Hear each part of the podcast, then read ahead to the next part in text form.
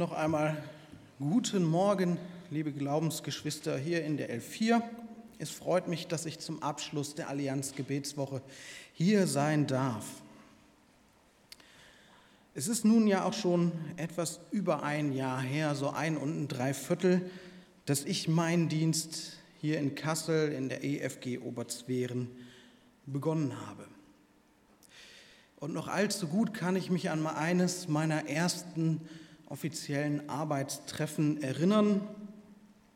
Es hat bei uns in den evangelisch-freikirchlichen Gemeinden Tradition, dass die Pastoren aus einem gewissen Einzugsgebiet sich regelmäßig zum Austausch und zur Beratung treffen. Und da das in der Regel morgens früh stattfindet und in der Regel gibt es dabei auch was zu essen, nennt sich das dann meistens Pastorenfrühstück. Und relativ früh in meinem Anfangsdienst fand ein solches Treffen statt. Und wie das so ist, wenn man neue Kollegen trifft und die Kollegen jemanden Neuen in ihrer Runde begrüßen, da stellt man sich erst einmal gegenseitig vor. Und äh, das sah dann in etwa so aus. Guten Tag, ich bin Pastor A und ich habe jetzt noch fünf Jahre bis zum Ruhestand. Guten Tag, ich bin Pastor B und ich habe noch drei Jahre bis zum Ruhestand. Ich bin Pastor C und ich habe noch vier Jahre bis zum Ruhestand. Einer von denen hatte sich übrigens verrechnet und geht jetzt im März in Ruhestand. Der hat Post bekommen, durfte früher gehen. Ich habe mittlerweile festgestellt, dass es neben mir noch ein oder zwei andere Pastoren in Nordhessen gibt, die nicht kurz vor dem Ruhestand sind. Die waren bei diesem ersten Treffen nur nicht dabei. Kurz nach dem ersten Pastorenfrühstück in der Woche nach meiner Ordination, da war ich auf Pastorenstudientagung. Ein ähm, Wort so kompliziert wie einfach. Es treffen sich Pastoren aus ganz Hessen und Siegerland, um gemeinsam zu studieren, deswegen Studientagung, und sich auszutauschen. Ich verrate jetzt nicht, welcher dieser beiden Punkte stärker forciert wird. Und auch bei dieser Pastorenstudientagung gab es direkt am Anfang eine Wie geht's mir Runde. Und wieder hörte ich die sehnsuchtsvollen Stimmen meiner Kollegen, wie sie den Ruhestands-Countdown herunterzählten. Daran ist ja auch gar nichts Verwerfliches. Wer so viel für die Gemeinde Gottes getan hat, wie es die Erfahreneren unter meinen Kollegen schon getan haben, der darf dann auch vom Ruhestand träumen jenem Punkt im Leben eines hart arbeitenden Menschen, an dem er oder sie endlich Ruhe findet. Es gehört ja auch irgendwie zu unserer Kultur dazu. Nicht wenige Menschen in Deutschland, so habe ich manchmal das Gefühl, arbeiten eigentlich nur für den Ruhestand. Um auf die Frage zurückzukommen, was treibt mich? Das Ziel Ruhestand. Ein Leben voller Arbeit, um dann am Ende die letzten Jahre genießen zu dürfen, mögen es möglichst viele sein und mag möglichst wenig Krankheit dabei sein. Bevor ich Pastor wurde, da war ich Koch. Und selbst in meiner ersten Ausbildung zum Koch, da hatte ich unter meinen Mitauszubildenden solche, noch keine 20 Jahre alt, die erzählten mir schon in der Ausbildung, was sie denn dann eines Tages tun würden, wenn sie mal den Ruhestand erreicht haben. Und ich persönlich, ich müsste lügen, würde ich behaupten, dass ich nicht selbst auch schon einen groben Plan habe, wenn ich ihn denn dann in über drei Jahrzehnten erreiche. Ich gehe zurück in meine Heimatstadt. Meine Frau spielt da zum Glück mit. Aber das hat noch über 30 Jahre Zeit. Ein Thema, das wohl immer mitspielt, wenn man über seinen Ruhestand nachdenkt, Hoffnung. Hoffnung auf Ruhe und Frieden, Hoffnung auf ein Leben ohne Stress. Auf jeden Fall passt das Thema Hoffnung auf den Ruhestand wunderbar zum heutigen letzten Tag der Allianz Gebetswoche. Dieser ist nämlich überschrieben mit dem Titel Der Sabbat und die Hoffnung. Und dazu haben wir einen Bibeltext, den man eigentlich auch mit Hoffnung auf den Ruhestand überschreiben könnte. Hebräer 4, die Verse 9 bis 12. Es ist also noch eine Ruhe vorhanden für das Volk Gottes. Denn wer in seine Ruhe eingegangen ist, der ruht auch von seinen Werken, so wie Gott von den Seinen. So lasst uns nun bemüht sein, in diese Ruhe einzugehen, damit nicht jemand zu Fall komme, wie in diesem Beispiel des Ungehorsams. Denn das Wort Gottes ist lebendig und kräftig und schärfer als jedes zweischneidige Schwert und dringt durch, bis es schneidet Seele und Geist, auch Mark und Bein, und ist ein Richter der Gedanken und Sinne des Herzens. In dem Bibeltext ist von einem Unrecht die Rede, von, wie war das genaue Wort? Ungehorsam.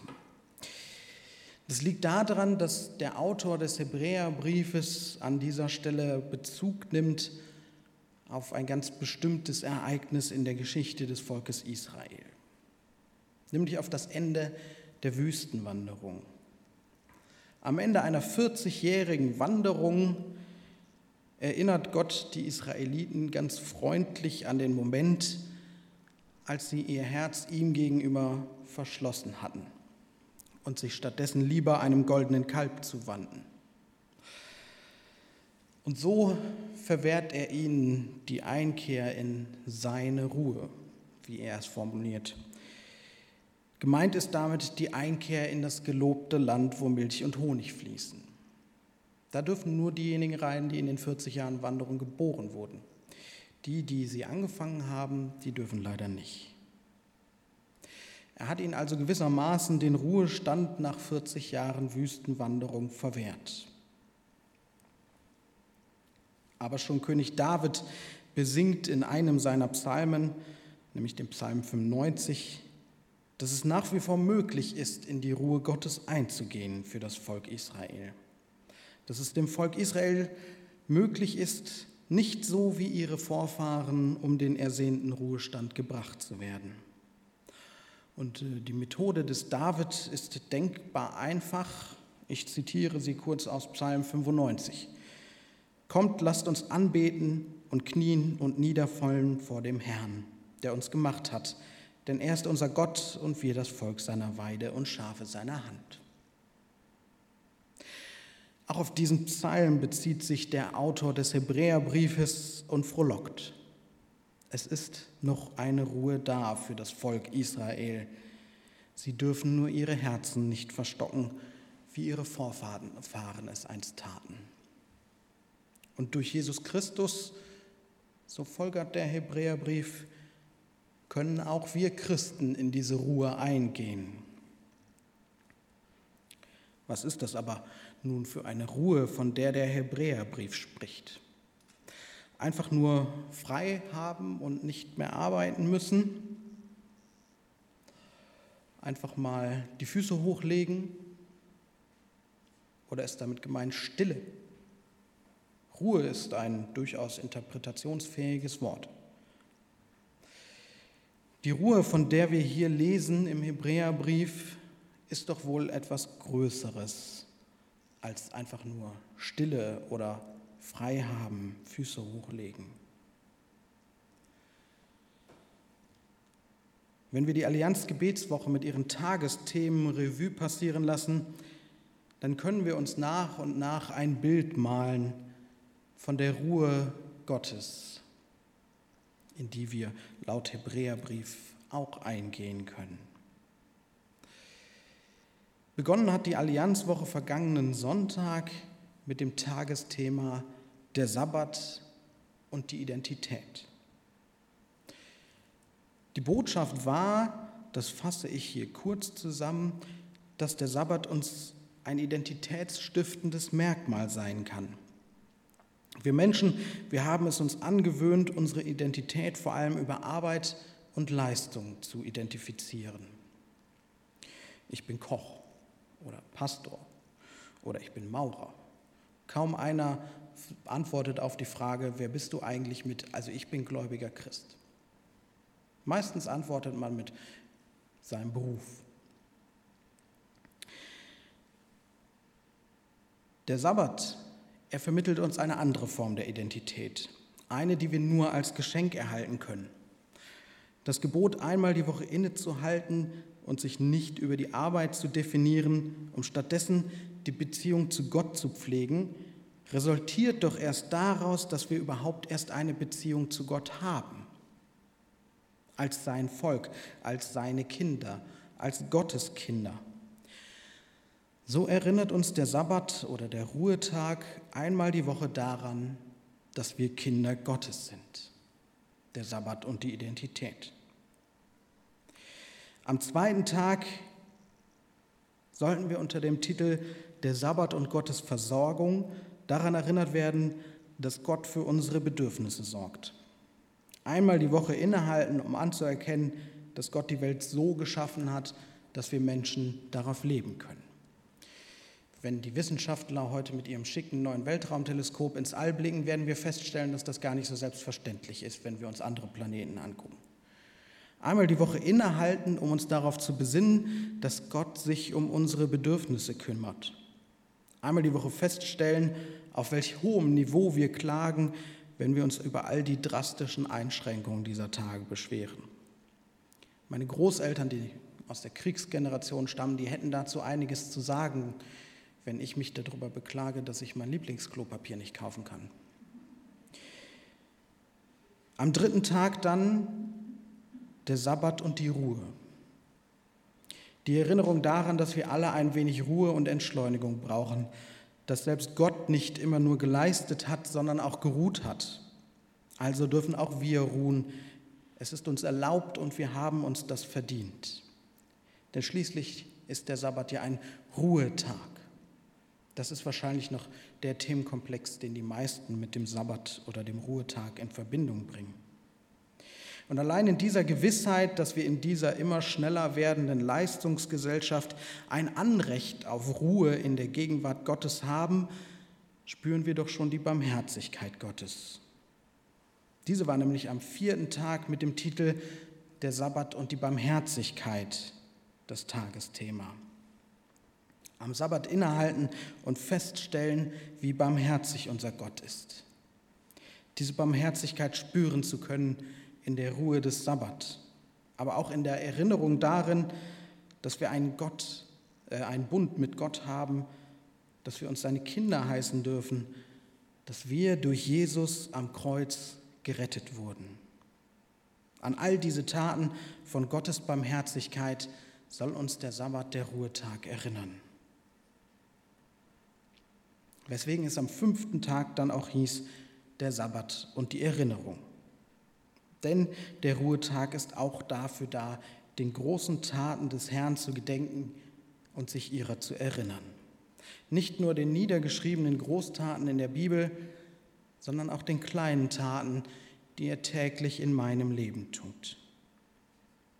Am Freitag dann überschrieben mit der Sabbat und die Freude, die Botschaft an uns, dass der Ruhetag vor allem ein Grund und ein Ort zur Freude sein soll keine lästige Gesetzespflicht, sondern ein Grund, sich ernsthaft und ehrlich zu freuen. Wie Jesus so schön gesagt hat, die Menschen sind nicht für den Sabbat da, sondern der Sabbat für die Menschen. Das ist ein Freudentag, ein Tag, an dem wir es uns gut gehen lassen sollen.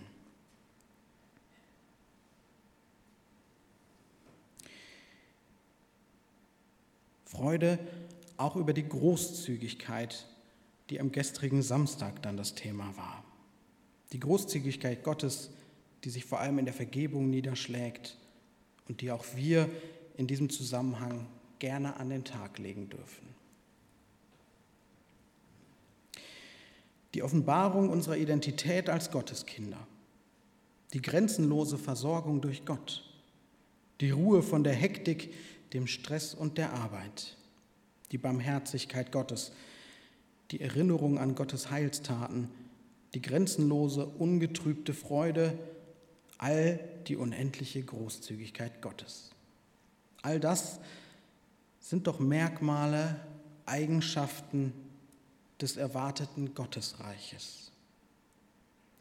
Und so hätten wir dann auch ein Bild von der Ruhe gezeichnet, in die wir einst eingehen werden und von der der Hebräerbrief spricht. Am Ende, am Horizont unseres Seins blitzt das Gottesreich auf, das irgendwann in seiner vollen Pracht erscheinen wird. Wenn Gott selbst zur Herrschaft gelangt und all das Menschliche, der Streit, die Lügen, die Politik, so kleinliche Probleme wie Lockdowns verschwinden und Gott selbst zur Herrlichkeit gelangt. Das blitzt irgendwo am Horizont des menschlichen Seins auf. So wie am Horizont des Arbeitsalltags der Ruhestand aufblitzt.